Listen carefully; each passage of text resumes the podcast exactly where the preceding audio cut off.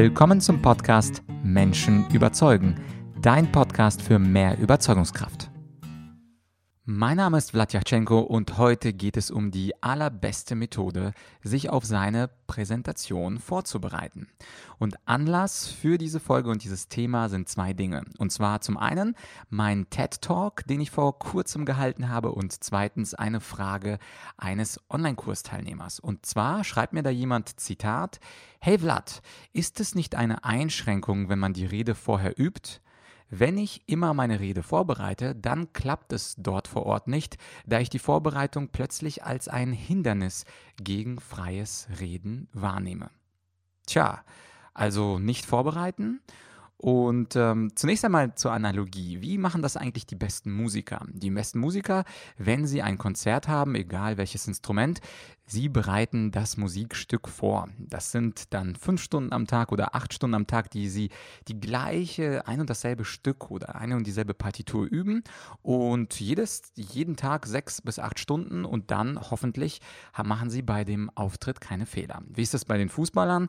Fußballer können schon gut Fußball spielen und trainieren trotzdem jeden Tag und bereiten sich immer vor.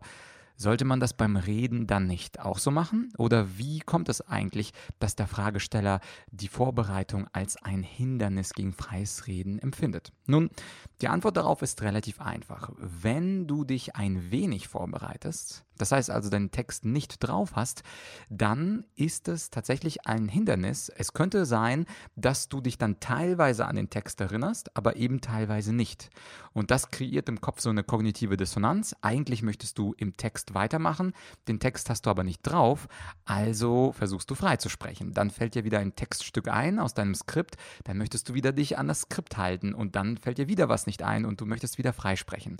Und in diesen Fällen, also in den Fällen, wo du dich nicht ausreichend vorbereitest, das empfindest du dann als Hindernis, weil du nämlich zwischen diesen zwei Systemen schriftlich vorbereiteter Text und spontan freier Text immer hin und her wechselst und das Gehirn ist überlastet und vor allem, wenn wir ein bisschen nervös sind, dann machen wir natürlich auch Fehler.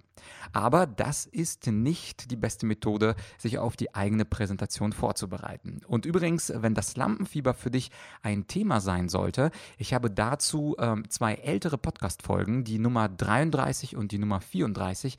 Da gebe ich in der Folge 33 ganz praktische Tipps und in der Folge 34, also Podcast Folge 34, da gebe ich dir psychologische Tipps gegen das Lampenfieber. Aber auch das ist nicht die beste Methode, seine eigene Präsentation zu verbessern, sondern was ist denn jetzt die beste Methode? Die beste Methode, und äh, sie ist äh, ganz hart, aber deswegen auch äh, unbeliebt, die beste Methode ist, sich fast endlos kritisieren zu lassen.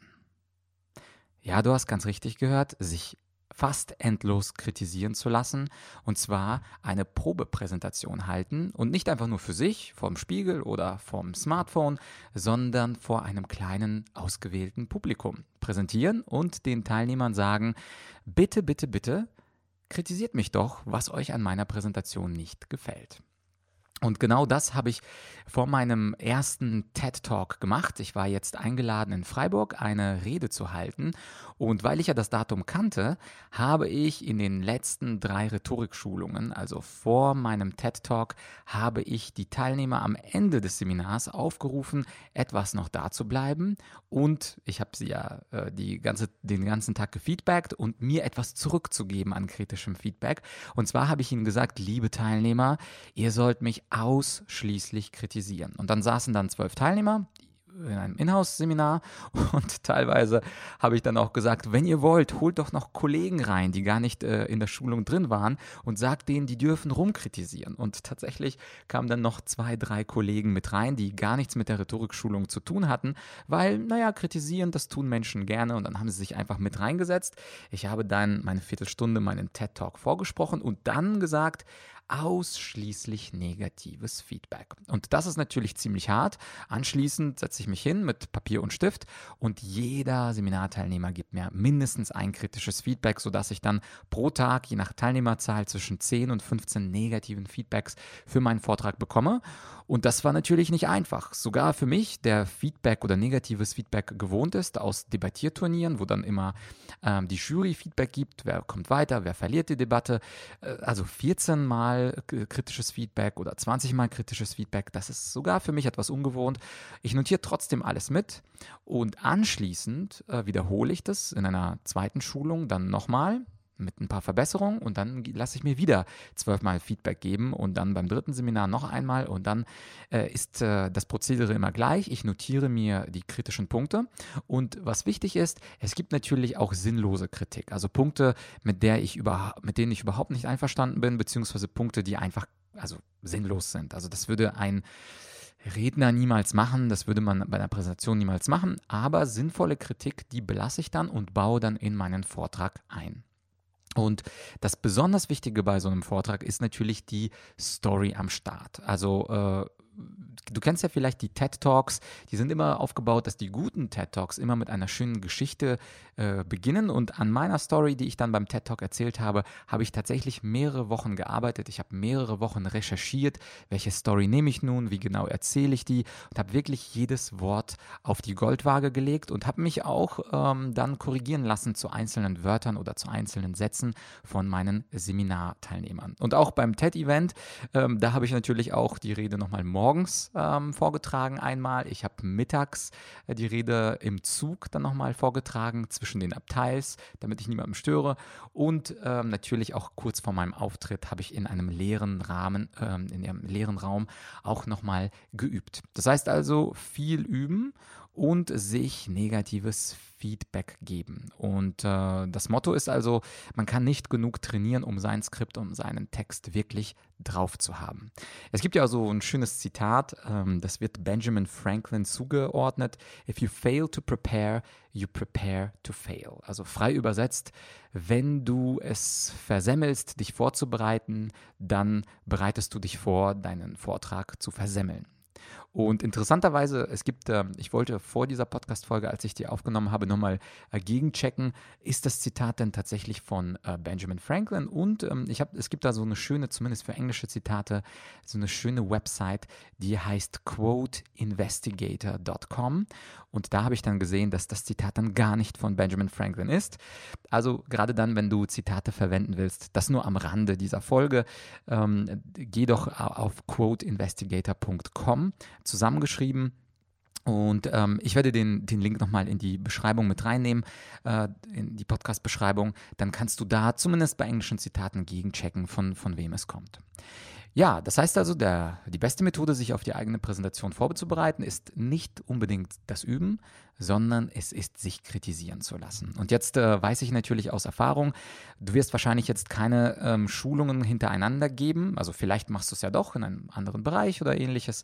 Vielleicht bist du auch zufällige Lehrerin oder du bist zufällig auch ähm, IT-Berater, der die ganze Zeit vorträgt. Da könntest du ja auch nach Feedback fragen äh, zu einer kleinen Präsentation äh, von dir. Aber wenn du keine Gruppe hast, der Normalfall. Dann frag doch zumindest ein oder zwei Personen, also ein oder zwei Kollegen oder vielleicht eine Freundin, eine Cousine, eine oder die zweite Ehefrau, wer auch immer. Die äh, Situation ist also, dass du die äh, Präsentation hältst und vorher deinen Leuten sagst oder deiner Person, deiner Zuhörerperson sagst, bitte, bitte eine negative Sache wäre äh, super. Welche eine Sache würdest du denn ändern? Und natürlich, wenn du weißt, dass die Person kritisch ist, dann wird die Person dir auch von sich aus zwei, drei, vier, fünf, sechs Dinge nennen, die du verbessern kannst. Und wie gesagt, nicht alle werden dann sinnvoll sein. Sinnlose Kritik kannst du dann für dich selber streichen und nur sinnvolle Kritik ähm, annehmen. Aber es gibt natürlich auch sehr viele nette Menschen in Deutschland, die dann immer sagen, nee, nee, das war super. Also mir hat das richtig gut gefallen. Und gerade für diese Menschen, die ähm, sehr nett sind und die nichts Kritisches sagen können, da hast du so, eine, so einen Sondertipp. Und äh, der Sondertipp, damit du wirklich die Kritik, ähm, die Kritik kommen lässt, dann kannst du den Satz äh, sagen, ja, also äh, liebe Sabine oder lieber Peter, ich persönlich bei meiner Präsentation fand meinen Einstieg ziemlich schwach. Oder ich fand meinen Punkt ABCD fand ich schwach. Äh, du auch? Wie fandest du denn? Das heißt also, du engagierst dich gegen deine Rede, du sagst selber, welchen Punkt du schlecht fandst und dann kann keiner mehr widerstehen und sagen, ja, tatsächlich, ich fand diesen Punkt äh, schwach, weil du XYZ gemacht hast und ich habe das gar nicht erwartet. Das heißt also, wenn du eine sehr, sehr ja, wie soll ich sagen, eine sehr nette Person vor dir hast, eine widerspruchsfreie Person vor dir hast, dann kannst du das mit diesem, äh, mit dieser Selbstkritik ähm, katalysieren und anfeuern und die Person wird dir dann schon ihr kritisches äh, Feedback geben. Heißt also, die beste Methode, sich auf die eigene Präsentation vorzubereiten, ist, sich fast endlos kritisieren zu lassen. Natürlich, je wichtiger deine Präsentation ist, desto mehr äh, Feedback solltest du dir einholen. Also meinen TED Talk habe ich auch auf Audio äh, aufgenommen und habe das mehr mehreren Freunden per WhatsApp verschickt, dann sollten die das noch kritisieren, dann habe ich das noch Debattierfreunden verschickt, die haben das aus argumentativer, äh, argumentativer Sicht ähm, äh, besprochen, weil das für mich eben ein wichtiger Auftritt war. Das heißt also, mindestens von einer Person kritisieren lassen, wenn du kannst, von mehreren Personen. Und das ist dann die ultimative Vorbereitung auf deine Präsentation, auf deine Rede, auf dein Referat.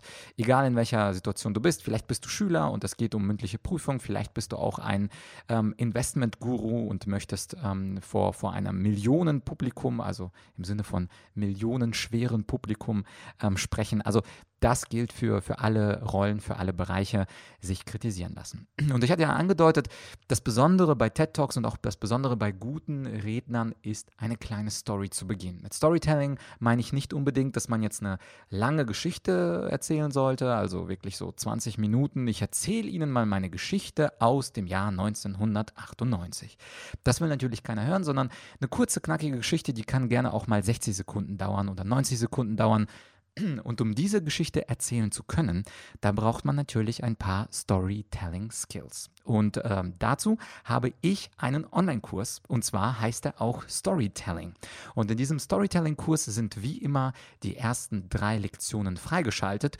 Auch dazu findest du den Link in der Beschreibung. Also geh auf argumentorik.com slash Podcast und äh, suche nach der Folge die beste Methode, sich auf die eigene Präsentation vorzubereiten. Und dort im Beschreibungstext wirst du einmal diesen Quote Investigator wiederfinden, aber auch den Link zu dem Storytelling Online-Kurs. Es gibt dort mehrere Lektionen. Die ersten sind, wie gesagt, kostenlos. Ich würde mich natürlich freuen, wenn du dich in den Kurs einschreibst, um die Fähigkeit zu erlangen, auch selber in deinen Reden und Präsentationen ein guter Storyteller zu werden. Ja, an dieser Stelle war es das für heute. Ich würde mich natürlich freuen, wenn du diese Folge empfehlen würdest, vor allem wenn du weißt, ein Kollege, eine Ehefrau, ein Ehemann, ein Cousin halt bald eine wichtige Präsentation. Teile doch diese Folge mit diesem Menschen, der sich gerade auf eine Präsentation, auf eine Rede vorbereitet oder ein Referat. Dann erfährt er auch die, diese beste Methode und ähm, erfährt auch, wie ich mich als in Anführungsstrichen Vollprofi auf eine Präsentation, auf eine wichtige Präsentation bei TED vorbereite. Den TED Talk, den gibt es natürlich, sobald der veröffentlicht ist, auch äh, sowohl als Video als auch in diesem Podcast. An dieser Stelle äh, würde ich mich natürlich auch freuen, wenn du den Podcast abonnierst und wenn du mir sogar eine kleine Rezension geben könntest bei iTunes mit einem kleinen Satz, wie dir der Podcast gefällt. Natürlich idealerweise was Nettes und fünf Sterne. Dann würde ich mich natürlich sehr, sehr freuen und das wäre dein Dank Dankeschön für meinen Content, den ich so schön regelmäßig produziere.